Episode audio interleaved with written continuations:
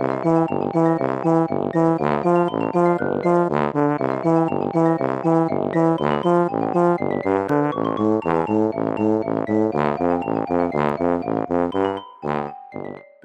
家好，我是帅帅。大家好，我是 GoGo。欢迎收听你的宅友已上线。继我们去年底第一次在节目中聊漫画大赏二零二一的作品，转眼间就过了一年，漫画大赏二零二二名单也出炉了，出炉很久了。哎，对，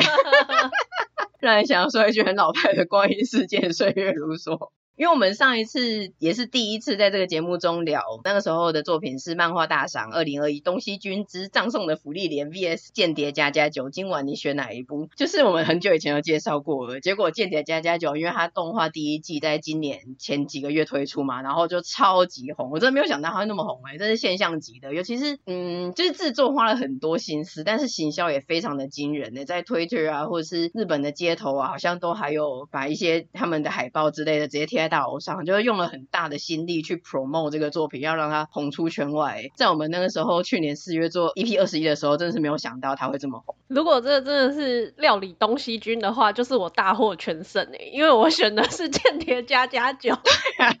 那你就什么都吃不到。对，我也心里隐约觉得自己输了，但我没有认输，我觉得不甘心。不是因为它动画制作，我必须说真的很用心诶。如果你还没有看过这部作品的人，你可以去看一下它的动画。撇开那个主线的黄昏间谍任务之外啊，我觉得最红的是次子跟安妮亚这一对全球关注等级的青梅竹马 CP，很多同人的作家都在画他们。那个宣传的效应就真的非常大，而且次子怎么会这么美好啊？这个宠妻跟害羞的次子真的太傲娇，他本来就很红，那从次子出现的那一集，尤其是他被打然后晕船的那一集开始，更是真的是爆红，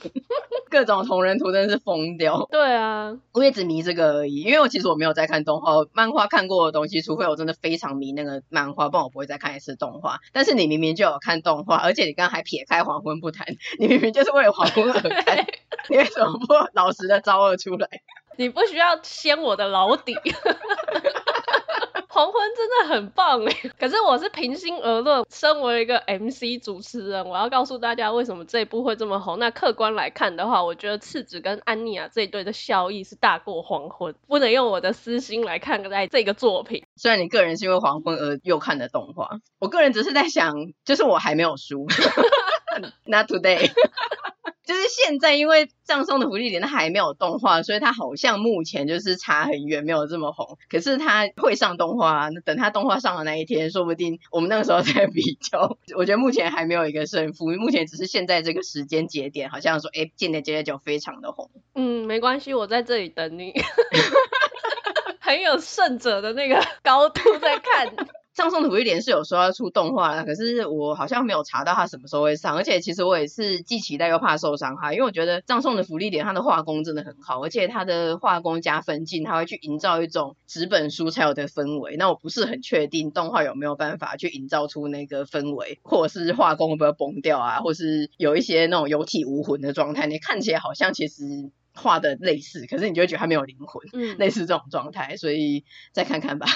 好，我也很期待。对，这是我们第一次讲漫画大赏二零二一的时候嘛，那在那一集之中有大约讲一下评审规则，评审规则跟今年的完整榜单，大家都可以上网查。那我们今天一开始的时候，先快速的回顾一下今年二零二二前十名中，我们节目有分享介绍过的，这样子如果大家要去听介绍啊懒人包的话，找比较快。今年二零二二第八名，我推的孩子，他是我们在 EP 二十七的时候有聊到的。今年的第四名，女校之星，他是在 EP 四十九年末盘点，就是在二零二一的年末的时候，我们又盘点了一下，在前两集没有讲到二零二一漫画大赏的内容，而且。其实这个何山老师的作品啊，去唱卡拉 OK，把他二零二一入围两个，所以在 EP 四十九里面有聊到。然后另外为你着迷的话，我们有在另外一集在分享全一册的时候分享到何山老师目前推出的作品，我们能讲的都讲了，能看的都看了。我们真的很爱何山老师那个风格，哎，就是他营造的氛围实在是太厉害了，我真的不会讲。可是我觉得那个真的要自己去看，自己去体会。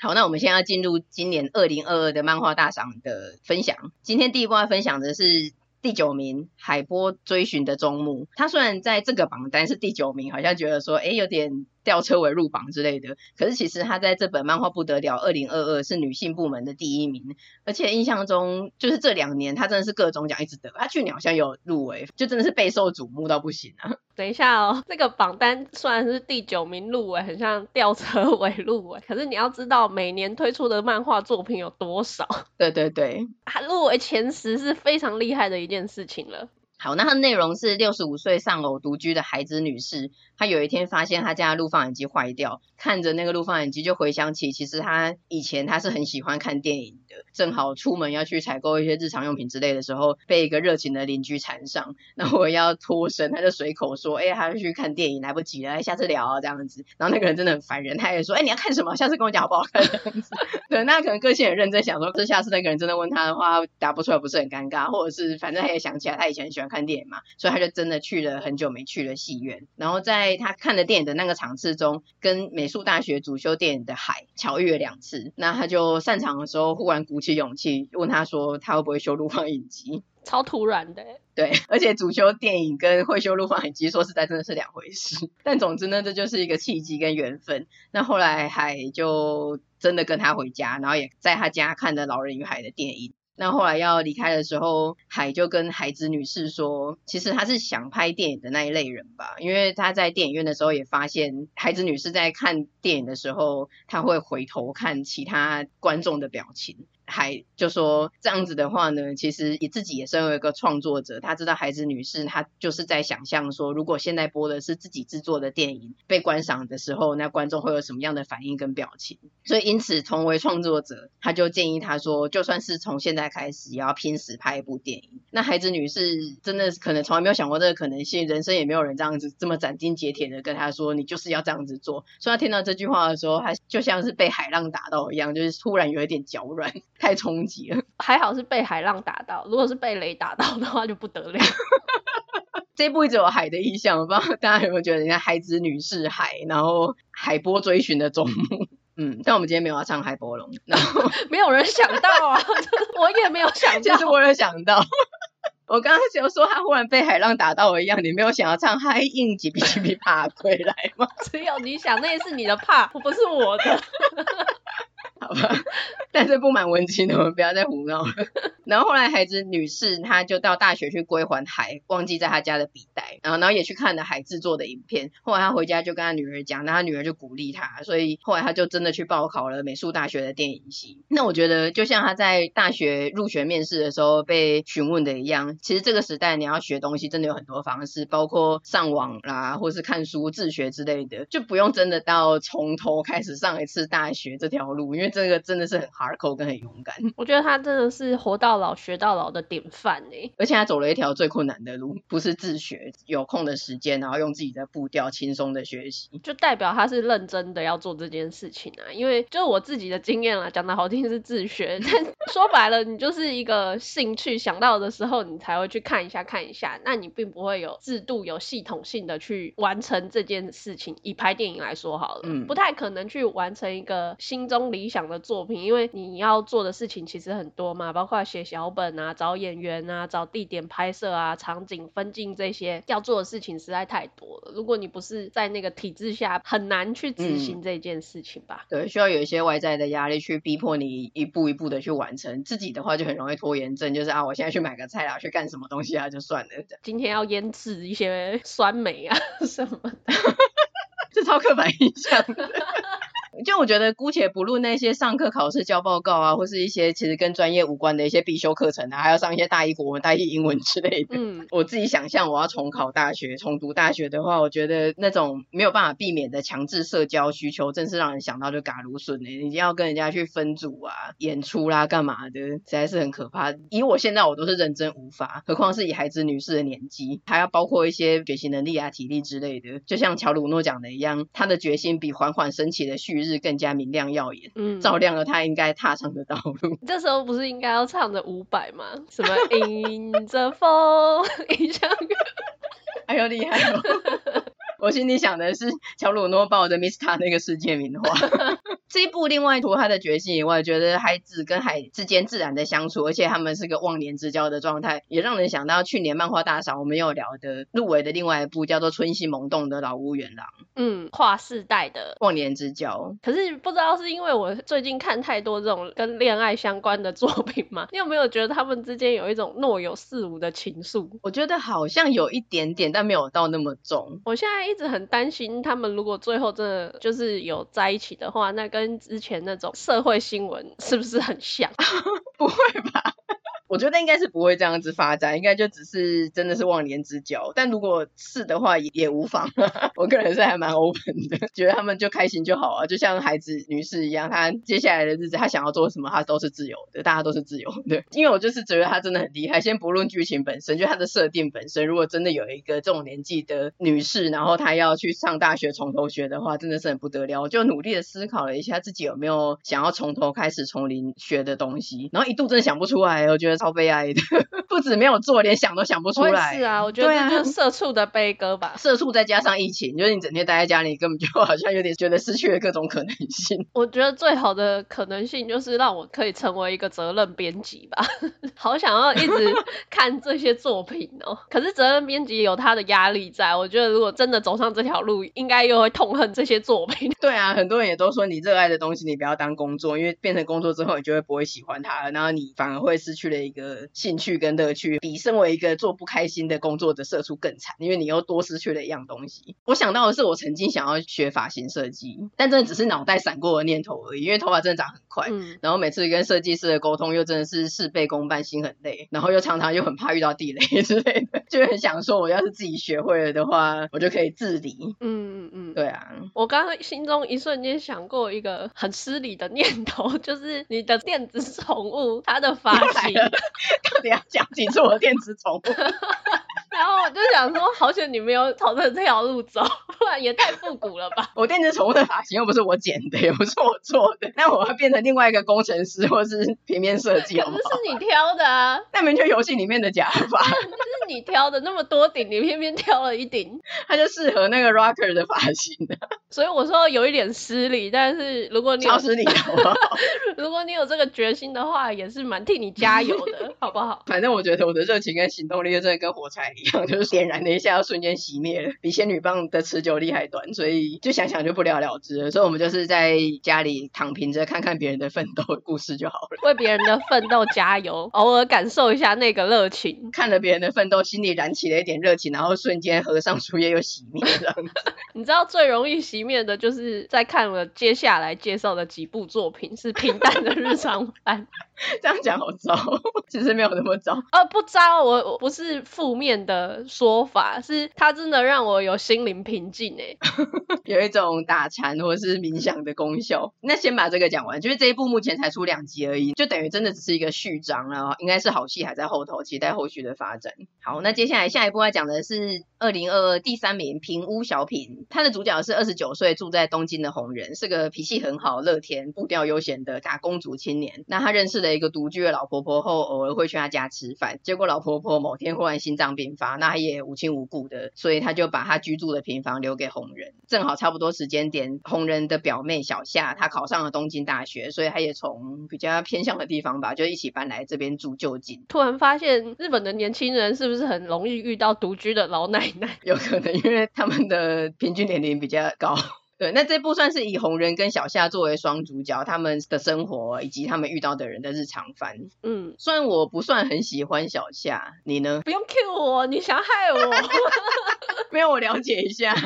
我要上 PTT 说，是我太严苛了吗？之后我不喜欢小夏吗？我我还好，但我应该不会跟小夏成为朋友。他我也没有到很讨厌他，但我没有喜欢他。但感觉跟红人当朋友还蛮疗愈的，因为嗯，如果你是他的亲友的话，你可能会有点担心他，就是有点像蚱蜢跟蚂蚁的感觉。可是就是以身为一个读者来看他，会觉得说他不去思考未来，跟特地的去追求幸福，反而过得无忧无虑、自由自在的，用一个很慢活的步调生活，心态上也很知足。其实觉得蛮羡慕他的。我看的时候就很想跟他一样去钓鱼店、钓虾店当店员。但想想台湾的这个钓虾钓鱼的环境，好像不是很适合我，就对啊。他那好像是在一个户外的环境，我们的钓虾都是在一个铁皮屋里面，对，就没有办法感受到他那个慢生活的感觉，就是那种疗愈感没有办法重现在台北的社会。对，而且我觉得那是来自于人，那应该是由内而外的吧，不是工作场合的关系。就算真的去他工作的钓鱼场工作，我们应该也没有办法由内而外的散发出他那种怡然自得的慢生活。哎、欸，可是我觉得外在环境可以影响你的内在啊，就是如果你在那个氛围下，嗯、你的脚步也会随之变慢，所以我觉得加减应该是会有影响。我个人最喜欢的应该是它的平房吧，我一直很羡慕日本的这种。其实他们现在应该大部分都已经是都市了，所以真的也是那种公寓啦，或是集合住宅这种的。可是，在漫画里面，我们会常常看到它是那种平房，反正它会有一个像岩廊的东西，你可以坐在那边，然后外面是一些一个小花园之类，你可以坐在那边睡午觉啦、吃西瓜啦什么的。嗯、我超喜欢那个岩廊的，我相信如果我有这个平房跟岩廊，我的步调可以缓慢蛮多的。真的，我也很爱那个廊下。我另外也很想要跟红人做朋友的一点是，我觉得他很会在日常生活中发现一些特别的地方。比如说，他就有说他哎、嗯、居住的这个小镇有一个用地图连起来，很像一个星星。他就说他要去探险，觉得有一些特别的地方。觉得这个是我们比较难去注意到，或者是觉得这个是一个很有趣的点，然后他就会很有行动力的去探险。有一个这样可以带着你去做这些事情的人，我觉得蛮。蛮好的，嗯，对，他那个时候会跟那个留下房子给他老婆婆当朋友，也是他自己在都市进行一个自己一个人的探险或是散步之类的。然后经过他家晚上的灯光，然后看着这个平房里面透出的灯火啊，或是那个晚餐的香味之类的，他觉得哇，这个气氛很棒。然后拍照，那老婆婆就说：“哎、欸，你这个人对着别人的房子乱拍什么照啊？”嗯，所以也算是这个契机，也就是他自己的生活情趣这样子小探险跟拍照，才跟这个老婆婆结缘。还好是老婆婆的家哎、欸。如果是遇到那种凶神恶煞的，就是 事情的出来说拍砂纸，走向就不一样喽。对。就有个器官不见了，就是蛮想要跟红人当朋友，然后刚才讲的两位老婆婆都很想要跟他们当朋友，我们都很缺朋友，看漫画都会觉得很想跟人当朋友。我比较想跟那个春心萌动的老屋元朗那位喜欢 BL 的奶奶当朋友，真的吗？感觉比较聊得来，而且最近又有点想去同人展，感觉我们可以一起去。老婆婆跟那个女生都可以吧，不用锁定老婆婆。也是哎、欸。这一部，嗯，它就是没有明确的主线剧情，真的就只有我们刚刚讲的大纲，接下来就正是他们的小日常生活，有点无法介绍，嗯，因为真的没有什么剧情，就是日常番，可是读起来是蛮舒服的，会想要继续看下去。我觉得就是心灵平静啊，边看的时候会想说，哎，就这样吗？好平凡哦，就会去想到说其他一些大作啊，想要追求一些刺激。对，那你就会想说，我现在还要继续看下去吗？要不要把这个时间拿来看链锯人，但是，但其实你就心里这样想，但手会一直翻，一直翻，一直翻，渐渐的心灵就平静下来，觉得说啊，这样也蛮好的嘛，没有什么起伏，可是你就获得了疗愈。我个人是蛮喜欢看日常番的，剧情的大作也喜欢看，然后那种 Jump 系的，啊，但我也蛮喜欢看日常番的，算是两个都会交替的调剂着。嗯，有我看了这个二零二二大赏的几部作品，也有感受到这个心如止水的感觉，觉得蛮好的。另外想要一提的是，其实他的创作背景是二零二二的时候，这部的漫画家他才三十五岁，可是他就忽然发现他得了癌症。那加上那个时候也是新冠疫情很严重的时候嘛，所以他就住院了一段期间。在他在住院的期间，因为他算是蛮严重的，所以他是完全不能外出的。嗯，他就发现说，其实他对外面的世界是很渴望的。然后他也想到以前觉得很平常、不以为意的日常生活是多么的珍贵。他那个时候也在构思下一步的灵感，然后就想到说，他想要画一个像这样子的平凡生活，来表达一些感谢吗？这种就是来珍惜说哦，原来平静的生活、日常的是多么珍贵的，所以这是这部的创作背景。真的就觉得没有什么比健康更重要的事情。嗯，对啊，失去了才会觉得是很需要珍惜的日常生活。然后这一部也让人想到漫画大赏二零二一，我们那个时候没有介绍的第四名叫做《水流向大海》。他有些设定有点像。他的主角是十五岁的直达，然后他也是升高中，但是他考到离家比较远的地方，然后舅舅就说：“哎，那你可以来住我这边。”然后他到了以后才发现说：“哎，原来是个两层楼的平房，而且舅舅不是独居，是还有其他住客的，包括男扮女装的占卜师啊、大学教授，还有一个二十六岁的 OL 沈小姐。他的舅舅是一个刚转职的漫画家，有点宅跟大麻花，然后他自己偷偷的当漫画家，没有跟家里人说。然后里面的那个大学教授也是就很闹事，一个很烦人啊。总之，整部里面像的地方就是他算是个日常番，然后又是一个什么啊，考到哪里，然后去谁家住那种，所以看的时候就联想到，他算是平淡的日常生活中有一点强，然后是这种随性舒服的画风。他的人有一点像是图文书里面的大概四五头身的比例，然后有的时候还会用表情啊或者肢体动作来全力的表达他的情绪，然后真可爱，也有很多装傻跟吐槽的部分。这一部就很像，但是他怎么讲，他的深度跟活跃度又比上一部高了一点，所以我看这部的时候就觉得很类似，但是我更喜欢这一部一点，它的生动度高了一点吧。我觉得是因为这一部里面它其实有蕴含一个主线，然后那个主线是会让人家想继续探索下去的。嗯、但是刚刚介绍的平屋小品啊，目前我们还没有看到有所谓的主线，目前都没有主线这件事情，或是有一个悬疑性让人想探究下去，这是这两部我感觉起来的差异。对，就是像 GoGo 刚刚讲的一样，其实你看《狮子长相》，其实它有一个主线是十年前，就刚刚讲的那个二十六岁的 OL 沈小姐，她十六岁的时候，她的妈妈跟直达的爸爸双重出轨，而且真的是直接私奔了一年，离开他们的家庭。那后来直达的爸爸就回归他原本的家庭，但沈小姐的妈妈就是至今到呃漫画里面的时间轴里面就不知去向，完全没有跟他们联络。所以因为这个秘密，就让他们看似闹腾的这个平屋奇妙同居生活有一个淡淡的压抑的气氛。在看前期的时候会想说，它就是个日常番，只是他埋了这个设定，让他们中间好像有一点秘密，或是有一点尴尬，还是他真的会去发展这个主线，所以就会蛮好奇，哎，这个事情会有什么影响？然后也很好奇，直达知道了以后，他一直对沈小姐有一种奇妙的情绪，就是一种青涩的感情，然后有一些相对应的举动，就想说这个到底是一个什么样的感情？然后他到底会不会发展，还是还有只是一个设定？但是日常就照常的这样子过，对，就是像你刚刚讲的一样，你会想要继续看下去，想说那他到底会怎么发展？对，我那时候真的很好奇那件双重出轨的事情，还好他有解释，也不是解释啦，还好他有去回溯当年发生的这件事情，所以渐渐的知道说哦，当年的样貌是什么。不暴雷，但是我觉得里面可以讲的是，他有一些跟剧情相关，然后对角色的心境描写，我觉得是很棒的。尤其是他没有用常见的用宽恕跟和解来处理，而是去描写了说有一些伤跟愤怒，其实忘不了，那也不想忘，那就不不要忘。对。就算只是口头的，就是你懒得解释，然后你就跟人家讲说哦，没事了，也不想，因为你真的那个伤很重，连口头上结束这个话题的时候哦，没事了，你也不想要。对，就他没有像一些其他那种，就是用宽恕跟和解来讲，因为现实上有一些事情，或有一些人他真的就是这样啊。他不会讲一些心灵鸡汤，他反而用一个比较人性化的方式在处理，因为你就是会感觉到愤怒啊，你被遗留下来了，你一定会有一些不谅解的地方。那为什么人家可以很轻易的就想要挽救这件事情，你就一定要去接受这个好意吗？一定要去原谅吗？对啊。那我曾经留下的这些伤痕，或是我根本就无法发泄我这个情绪，又该如何是好？我觉得这个部分的叙述是相对人性化，而且。且他也不是很强制的要求你去接受某一方的想法，反而是给你去思考怎么样会是对你来说最好的选择。对，我觉得这段的描写是还蛮细腻，也让人蛮印象深刻。嗯，关于书名《水流向大海》，其实我当初看的时候就觉得这书名好妙，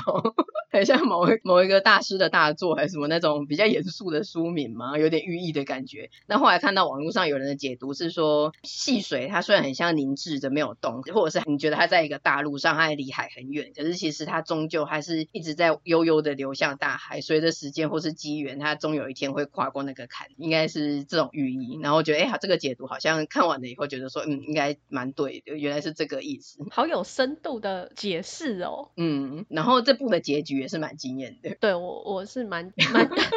蛮惊吓的，抖了一下。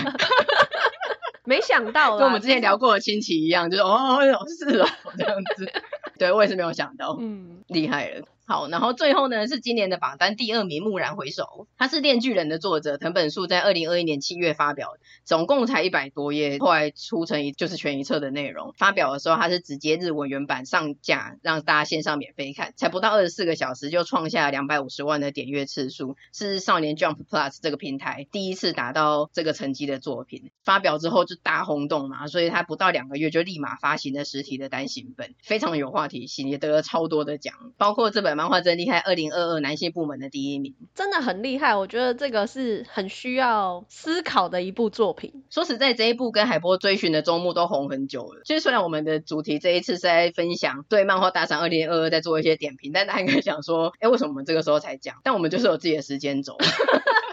你还不如不要解释好不好？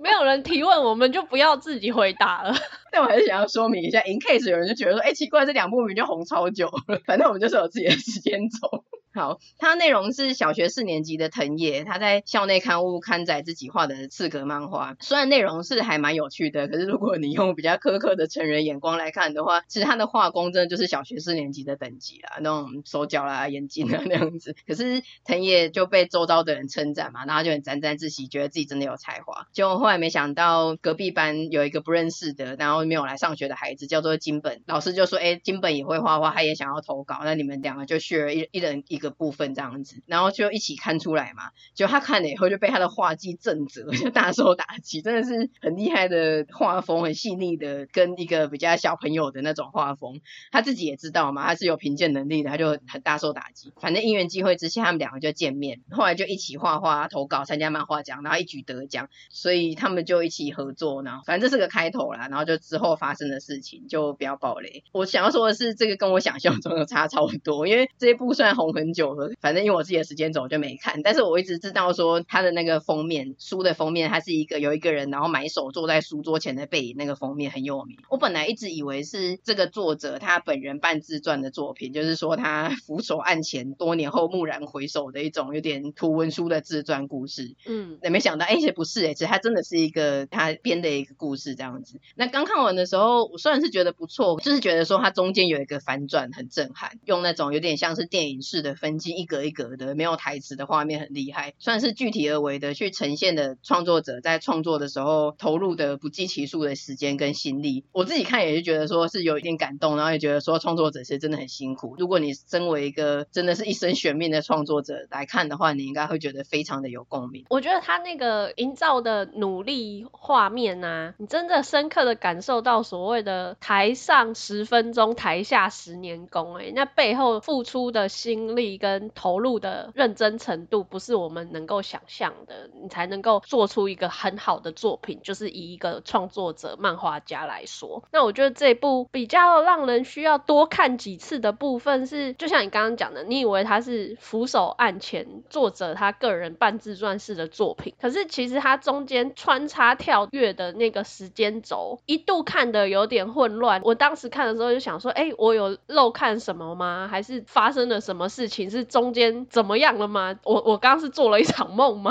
就是会一直想要再回去看一下有没有哪一些细节是没有看到的，然后看完当下也会一直去思考说，哦，这部作品它到底要带给我们什么样子的内容？对，就像你刚刚讲的，有时候你看到的就只是一个作品，然后你真的不知道后面它其实安排了多少巧思啊、规划啊，或者花了多少心力，真的是内行看门道，外行看热闹。因为我后来上网查，虽然这一部我本以为它是半自传作品，看了以后觉得说，哎，它是虚构的角色跟剧情，但是没有，其实它前段的剧情哦，它还真的是类似作者藤本树个人的自传，就是包括十七岁出道啊，还有他跟漫画中的金本一样是就读东北艺术工科大学啊，然后在它里面的画面中，其实他埋了很多他个人目前的代表作《链锯人》里面的场景。这就是说谎话要穿插一些真实才会更能说服人。更有真实性，而且算是最让人感动的地方是，其实他这个 look back 蓦然回首，他的上线时间跟剧情编排啊，其实很多人都联想到，而且觉得说应该没有误会，就是他其实是在对京都金阿尼动画纵火案的悼念。嗯，因为他是在那个金阿尼的两周年前一天上的，然后里面不是有讲到一些那种悲剧啊，那如果悲剧能够挽回有多好那种，而且它整部的架构编排啊，其实也是让人联想到从前有个好莱坞，从前有好莱坞，如果看过的话。话，就知道说他也是有一点像这样子的安排，然后最后去想要改变一件事情什么的这样子。那这个也不是误会，因为其实在漫画的最后一页。你好像看似他又是在房间里面又继续创作那个背影，他的左下角其实就直接有一个从前有个好莱坞的电影光碟，只是很小一格，你要去注意看才会看到。要拿放大镜吗？是不用了，眼睛是有多差？然后包括他的作品名称，因为台湾翻作叫《木然回首》嘛，但是他的日文原文它其实就叫做 Look Back。那这个也有很多解读，例如说，像我们原本以为的是他漫画生涯的回顾嘛，嗯，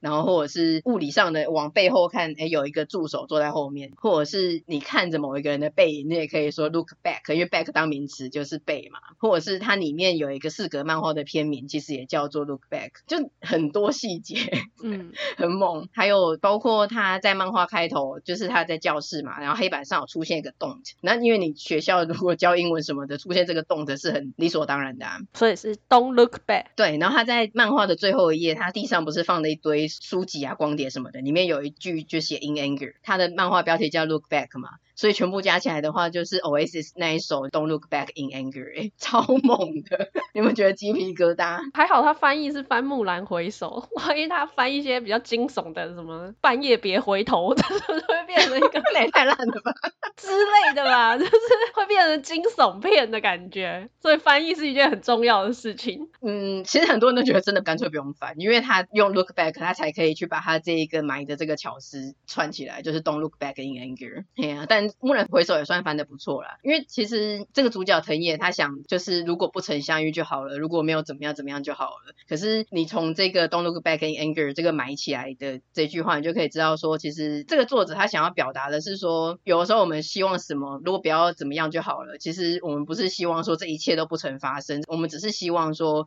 遗憾的事情、不幸的事情不要发生。但他也用一个比较正面的寓意，就像这一部里面的主角，他虽然知道说创作很辛苦，当观赏的人。多好，因为创作不是那么快乐，也是很辛苦的。那其实人生有发生一些事情，但是他继续选择了创作。那还有包括他也希望说回首过去，不要只记得悲伤或是愤怒或是一些负面的事情，而是去记得曾经确切存在的爱或是一些比较正面的事情。我觉得他用这个作品短短的一百多页，然后埋了那么多巧思，要去传达的这个 Don't look back in anger 的概念，就是我觉得算是很美，然后又很厉害，就等于是他用很多层面去解读。你可以就是像我。们一开始一切都不知道，在看哦，就是一个故事，然后呃中间有一个反转，然后哦创作者的故事这样子。那你也可以用很深的去说，哦，原来他有埋这些巧思，他想要传达的寓意，这样。就你这一部作品，它能够引起那么大的反响的地方，就是说你可以去很粗浅的用一个读者的观念去看，你也可以用分析的角度去看，然后都觉得说哇，他很厉害。但是这么厉害的同时，你一方面佩服他很厉害，一方面又不会觉得说啊，我这边看到他很匠气的痕迹，很故意的去